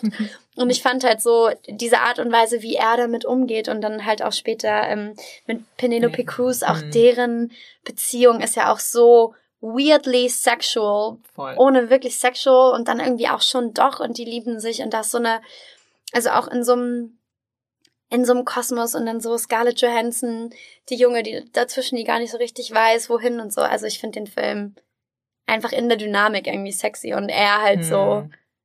dass man, man ist so, man ist so richtig, äh, offended auch ein bisschen, also nicht offended, sondern man ist auch so erstaunt und einfach so, man ist so, was passiert hier gerade, was, was hast du gerade gesagt? Aber es ist halt er und sein Charme und irgendwie hat es schon wieder so ein, ja. Ja, auch da wieder. Ne? Mit Charme kann man ähm, ganz schön viel retten. Ja. Was, äh, Stimmt. Was auch erstmal im ersten Moment so ein bisschen so, wäre wär vielleicht auch weird, wenn jetzt so jemand ankommen würde zu dir, du sitzt mit einer Freundin am Tisch so, ja, also äh, ihr zwei schön und wir könnten jetzt einmal nach Hause gehen und zu dritt Liebe machen. Ah, ja. Ja, ähm, warte kurz. What? So, please don't, please don't. please don't. Aber es ist so, da passt's irgendwie, ich weiß nicht. ja. Ja. ja, stimmt. Ich finde auch, man, man spürt so diese Leidenschaft zwischen Mhm. Penelope, also das generell so Leidenschaft schwirrt da so in der mhm. Luft mit drinne. Ja, irgendwie. und ich glaube, er sagt es auch einmal in dem Film, dieses so, ähm, wir brauchen uns, wir können nicht ohne einander, wir können nicht miteinander. Ja, ja. Irgendwie sowas. Oder she drives me crazy und das ist auch so ein bisschen spannend, wie so dieser Bond zwischen denen, die lassen sich nicht los und lassen sich irgendwie, aber gleichzeitig ist da halt auch so viel und eigentlich wollen sie. Das ja. ist so irgendwie verrückt. Ja. Auch ein bisschen toxisch, aber auch ein bisschen. well. Ja. Geh nicht aber zu psychologisch rein, ist auch ein Film. Ne? Stimmt. Und Charme. Alle, Charme. Alle Charme. Alles mit Charme. Charme. Genau. Kommen wir zur Kategorie der Teenager. Mhm. Du hast es vorhin schon mal so ein bisschen angeteasert. Welcher Film war dir unangenehm, äh, ihn vielleicht mit deinen Eltern oder einem erwachsenen Familienmitglied im, sagen wir mal, Teenager-Alter alleine zu Hause in einem Raum zu schauen? Ja, also wir haben sehr viel James Bond geguckt. Mhm. Ähm, und James Bond ist ja auch doch sehr dafür bekannt, dass es dann auch immer sehr um die Frauen und um auf jeden Fall James Bond äh, schläft dann mit A, B, C, D, E. Ja. Und ähm, das war auf jeden Fall, dass ich noch oft weiß, so irgendwie, ich war, fand dann auch äh, Pierce Brosnan damals immer so super toll. Das dann auch immer so vom Fernsehen war so, ah, oh, er ist so toll. Und dann aber mich auch immer so ein bisschen geschämt habe, wenn ich dann zugucken musste, wie das dann diese natürlich noch harmlosen Sexszenen, aber dann ja, halt so. Sexszenen und meine Eltern so dahinter und ich dann so saßen und dachte, ich möchte das nicht mit euch jetzt eigentlich gucken und so und dann wurde zum Glück wieder am nächsten Moment geballert, dann war auch wieder, dann war der Moment auch wieder vorbei. Aber so, äh, da kann ich mich auf jeden Fall an ein paar Momente erinnern, wo ich so ein bisschen so war, uh. du, du, du, genau. Oh. Schöne. Ein Vogel. Ah ja, genau. Toll. Ist immer noch weiß. Ja.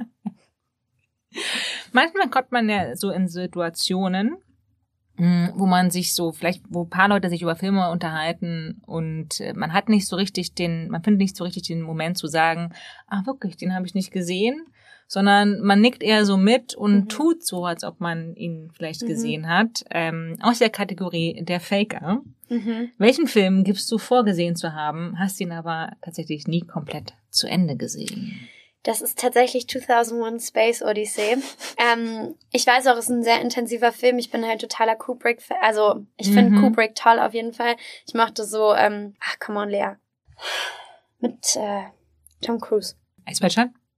White Shot, mhm. richtig. Den fand ich auf jeden Fall super. Und bei 2001, ich weiß, ich habe mal reingeguckt, glaube ich, im falschen Moment den angefangen. Ähm, und dann irgendwie einfach nie zu Ende geguckt. Aber ich sage jetzt auf jeden Fall immer, dass ich ihn geguckt habe, weil ja. Gehört halt irgendwie rein. Und dann hat eh jemand eine ganz krasse, weil ich habe auch einen sehr guten Freund von mir, ähm, Adolfo Colmera, der ist Regisseur. Haben wir damals Apokalypse Ja, wir haben Apokalypse zusammen mhm. gemacht, genau, stimmt, haben das auch damals. Und der ist halt, also ich kenne keinen Menschen auf dieser Welt, der so viel Ahnung hat von Filmen. Ich habe auch super viel von ihm gelernt und so. Und ähm, ich weiß, das ist auch auf jeden Fall einer seiner ähm, also er liebt diesen Film auch total und deswegen habe ich das Gefühl, dadurch, dass er den geguckt hat, bin ich wie in so einer, wie in so einem bigger Consciousness verbunden mhm. und habe ihn irgendwie dadurch auch gesehen. Ich weiß nicht genau, was ein bisschen. Also Lea, ich habe ihn auch nie gesehen. Oh, wirklich? Ja. Psst. Ähm, und ich habe mir jetzt in, in, der Vorbereitung einfach einfach nochmal die Synopsis zusammengelesen ja. und habe selbst die schon nicht richtig verstanden. Ja, genau. dann hatten wir so, hm, also ich weiß, dass der böse Computer Hal heißt oder Hal Aha. und ja. And that's it. That's it. Ja, ich hatte das auch richtig krass bei ähm, hier. Tenet, der Regisseur, ähm, der Name. Ähm, äh, ja. Äh, ja. Nolan. Christopher. Nolan, Christopher Nolan. Ich meine, also weißt du so, keine Ahnung, jetzt auch Tenet so, fanden ja manche gut, fanden manche nicht gut, aber so, ähm, oh Gott, Lea, ne? Es gibt diesen einen Film, wo der Typ mit den Tattoos. Mhm. Und den habe ich angefangen zu gucken. Ich bin nicht mitgekommen. Es war mir zu und dann habe ich ihn auch aufgehört. Und ich will den eigentlich immer noch mal gucken. Ähm, no move, move, ja, mit M. mit M oder mit N? Ist es M oder N? Mm, ähm, mm. Also Sky Pierce auf jeden Fall der Schauspieler. Mhm, ähm, nee, nicht Mephisto, ähm, Manifest, nee. Das können jetzt alle mitraten. Genau, alle, viel Spaß. Oh Gott, wie anstrengend. Nee, Manif? Nee. Nee. Memento. Memento! Yes. Yay, sehr gut. Hast du den, ja, den hast du wahrscheinlich gesehen, ne? Ja, das war auch schon sehr lange. Ja, ja, und ich weiß, ich habe den auch im falschen Moment einfach alleine zu Hause angefangen und hab's dann, ich war mir dann zu verwirrt. Ich bin da nicht mal mitgekommen. Ja. Den muss ich auf jeden Fall, habe ich große Ambitionen, den nochmal zu sehen. Okay. Und dann auch zu Ende. Gut. Ja. werde, werde besser, Lea. Werde besser. Werde besser. Arbeite an dir. Arbeite an. dir. Genau. Kategorie 14. Der Bessermacher. Der Bessermacher. Aha. Welcher Film hat deine Welt oder Weltanschauung verändert? Mhm. Das hört sich immer sehr extrem an. Ja, Aber ja, ne, voll. so, so, ein, so ein kleiner Impuls. So ein kleiner Impuls. Ja. Ähm, 12 Angry Men tatsächlich. Ich habe mich so über diese Antwort gefreut. Der ist, ja, der ist, also ist jetzt auch schon wieder ein bisschen her, dass ich den gesehen habe.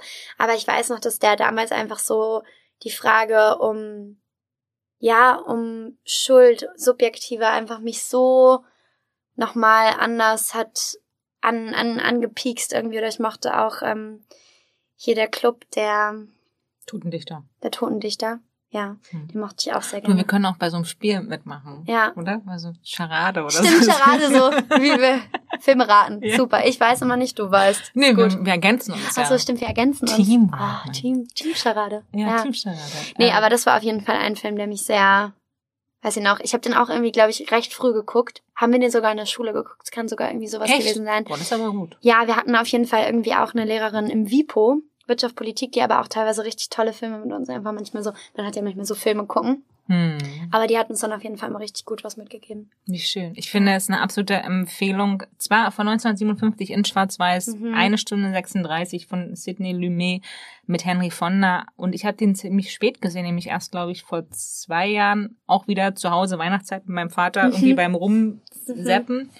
Und wir sind äh, ziemlich am Anfang oder direkt am Anfang drauf äh, gelandet und hängen geblieben. Und ich fand den so toll. Wir waren beide so, Hä? okay, krass Mhm. gut, weil der, der greift einen so und zieht ihn mit und man merkt gar nicht, dass diese anderthalb Stunden dann ähm, vergehen und Mhm. der macht, ich finde, der macht so viel mit einem und ähm, ja, mehr kann ich da nicht sagen, außer irgendwie alle, die ihn noch nicht gesehen haben, Guckt ihn euch an. guckt ihn, aus, äh, guckt ihn euch an, ja. Und dann habe ich auch da wieder ein bisschen äh, gelesen und das fand ich auch total spannend. Also der ist ja, ähm, so sagen wir mal, 95 Prozent spielt der ja nur in diesem Juryraum. Mhm. Und ähm, die haben, das finde ich immer sehr interessant, wenn FilmemacherInnen und ihre ähm, DOPs sich da sowas überlegen, aber die haben wo angefangen, zuerst am Anfang waren die Kameras über Eye-Level und ziemlich ähm, weitwinklig und im Laufe des Films wurde, also ist die immer weiter nach unten gesunken, also irgendwann so auf Augenhöhe und dann Ah, irgendwann krass. von unten, um diese klaustrophobische Wirkung zu verstärken Wow. die dieser Raum wohl mit den zwölf ähm, Juroren da macht. Und sowas finde ich immer total irgendwie interessant, weil du nimmst das ja wahr, wenn du es guckst, aber glaube ich nicht aktiv. Nee, weil es so. dann ja auch so langsam ist, diese Bewegungen. Genau. Aber wie toll, auch dadurch, dass der Film so alt ist, weil sie früher eben noch nicht alle möglichen technischen Mhm. Möglichkeiten hatten Hm. oder digital Sachen zu machen, ähm, da dann einfach so solche Mittel zu nutzen, die ja eigentlich an sich easy sind und möglich, ja. aber das dann halt so durch sich so zu überlegen, wie kann die Kamera das unterstützen, was gefühlt wird, so voll toll. Oder? Mhm. Schön. Jetzt kommen wir zu ähm, einer zweigeteilten Kategorie, Mhm. nämlich der eine gegen alle und alle gegen einen. Mhm. Und zwar geht es zum einen um einen Film, den, ähm, also ein, der eine gegen alles, welcher Film einer deiner Favoriten ist, den alle anderen aber vielleicht eher nicht so gut fanden. Mhm. Und äh, das Gegenstück dazu ist ein Film, den alle so toll fanden und, die, und du dir so dachtest, ach, meh. I don't want. ähm, und da fällt mir direkt bei dem, äh, den alle so toll finden, tatsächlich The Irishman. Der war ja erst vor ein paar. Den fanden auch alle super, aber ich fand ihn so anstrengend. Also, Mhm. oder so paar, mit denen ich geredet habe und wahrscheinlich hätte ich mich mehr drauf eingelassen, hätte ich den auch wahnsinnig gefeiert. Aber ich war einfach so ein bisschen danach so, oh, das ist irgendwie ganz schön, ganz schön intens und lang. Hm.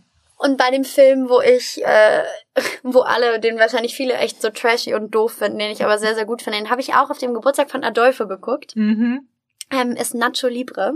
Ich weiß nicht, hast du, hast du den gesehen? Ja, ja, ist auch schon sehr, ich habe den damals im Studium gesehen. Ja. Und ich, ich wollte gerade sagen, das ist, finde ich, so ein schöner Film, den man in solchen Runden auf so einer Geburtstagsfeier oder im Studium gucken Voll. kann. Wir haben den richtig Jack jetzt Black. Screening äh, Großartig. geguckt. Und, ähm, schön. und ich weiß noch, dass der einfach so, der hat so Spaß gemacht. Der war so ein Mhm. Nonsens, aber der hat irgendwie auch Spaß gemacht. Ich glaube, wenn man sich mit Leuten drüber unterhalten würde, würden die auch so sagen, uff, also, so, I don't know, aber irgendwie hat er, hat er mir Spaß gemacht. Ja, ja finde ich, kann ich, finde, ist, äh, ist abgenommen. Ist sehr. abgenommen, Ist sehr, sehr gut.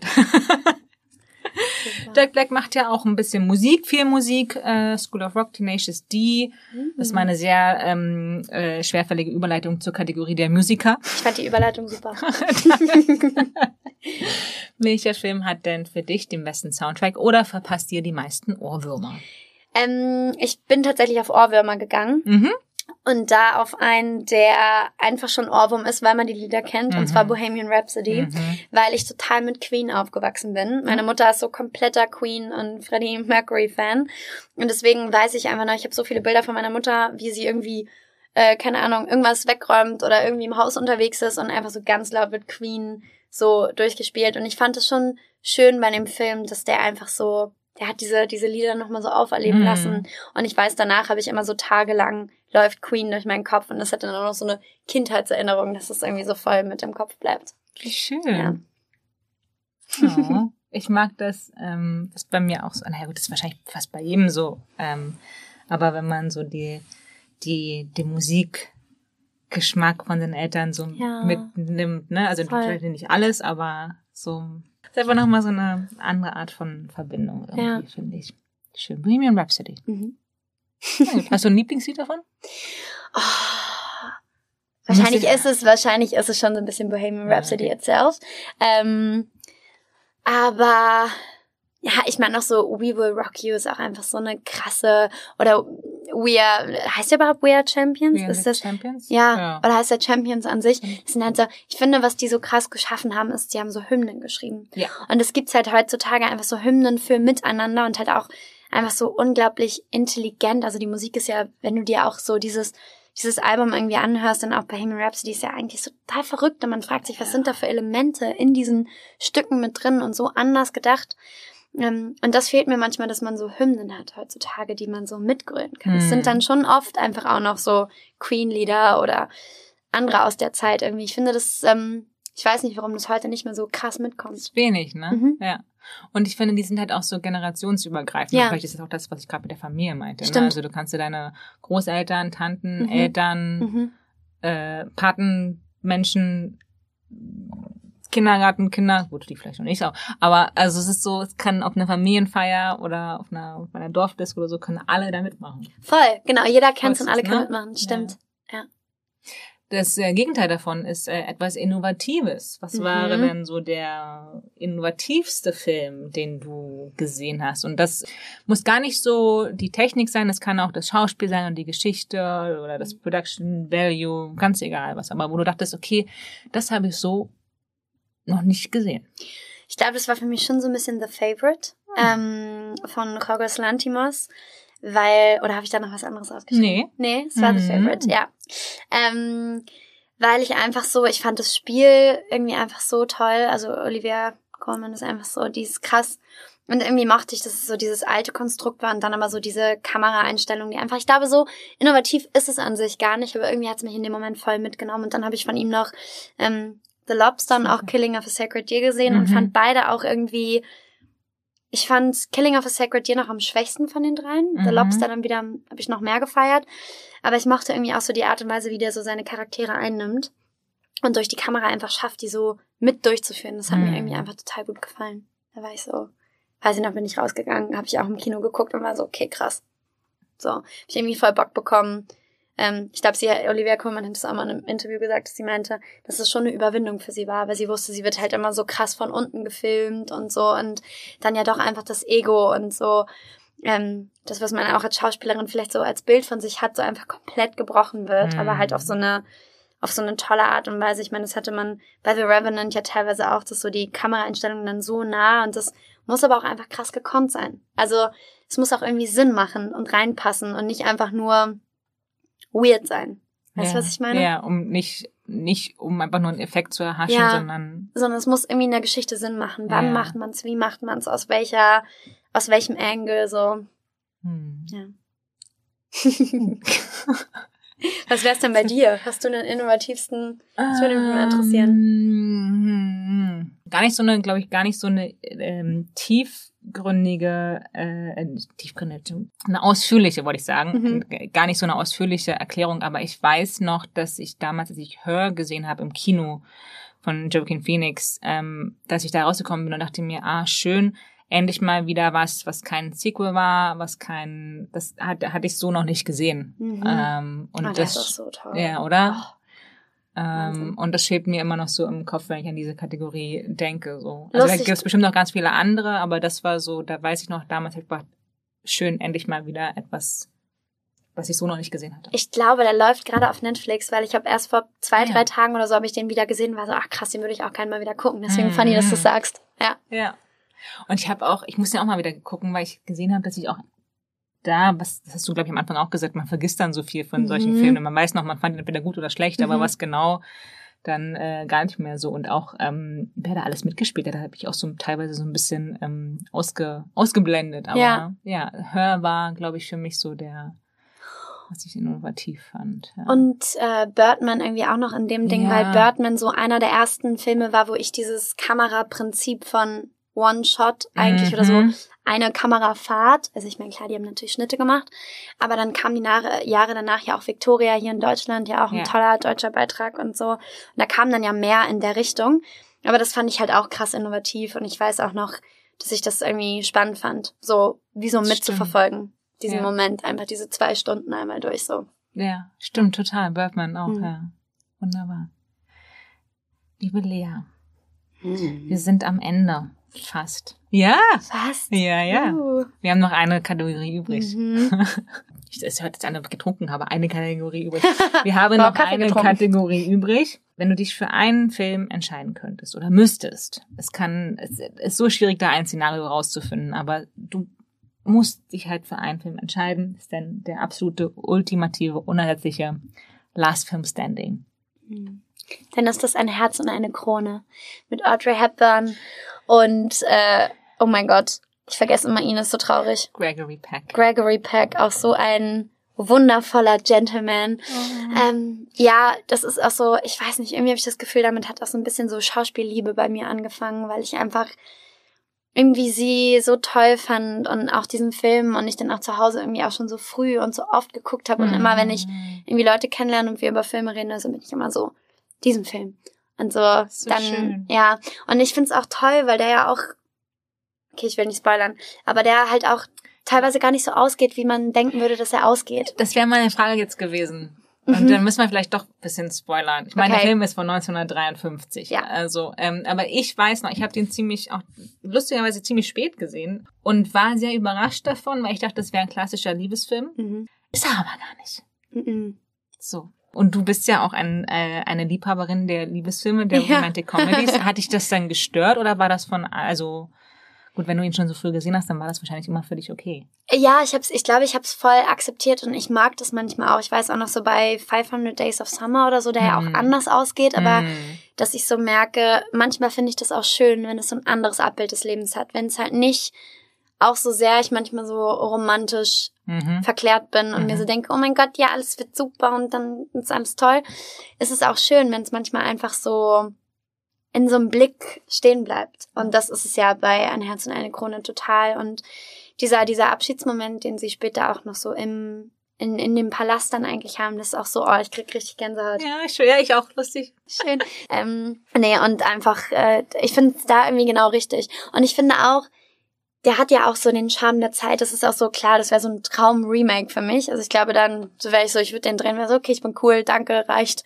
Ähm, aber den kann man, glaube ich, auch nicht remaken. Es würde nicht funktionieren, weil, also, oder man müsste so einen ganz krass modernen Ansatz irgendwie vielleicht, oder vielleicht auch noch nicht mal einen modernen Ansatz, oder man müsste probieren, in dieser Zeit zu bleiben, aber so alles, was da so von den beiden drin steckt, irgendwie ist so schön. Ich glaube, das ist auch so ein Film tatsächlich, der ähm, durch die Besetzung wirklich so gut funktioniert. Mhm. Ne? Ich glaube, weil es Audrey Hepburn ist und mhm. weil es Gregory Peck ist. Mhm. Ähm, das war ihr erster Oscar.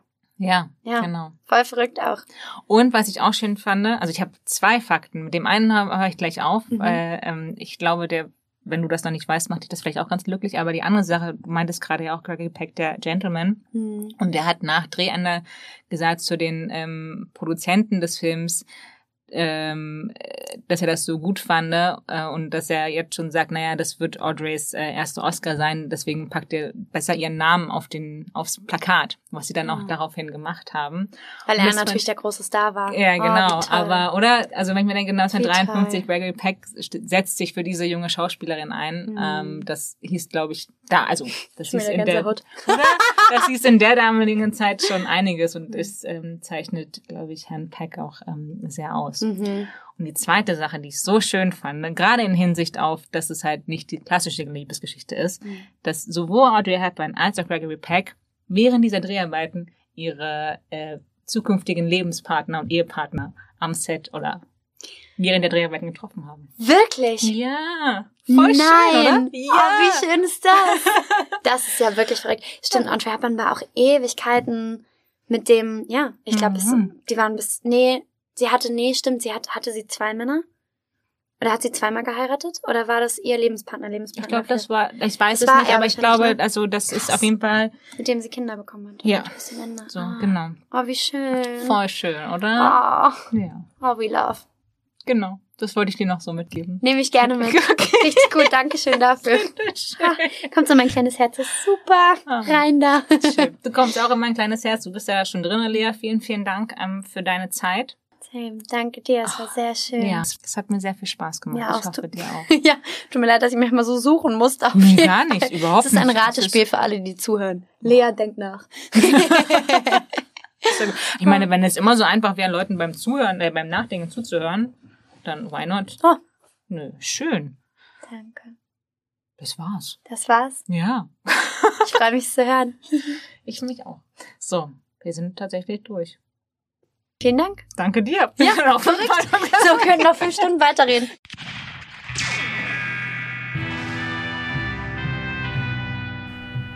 Und das war Lea van Acken bei The Last Film Standing. Ich hoffe, ihr habt euch gut unterhalten gefühlt und hattet genauso viel Spaß beim Zuhören wie ich. Nächste Woche geht es weiter mit Oliver Koritke in seinem ersten Podcast ever. Sehr aufregend. Äh, es gibt viel, viel zuzuhören. Ich würde mich freuen, wenn ihr einschaltet. Bis dahin, alles Gute und in den Worten von William Somerset, This isn't going to have a happy ending. Uh oh.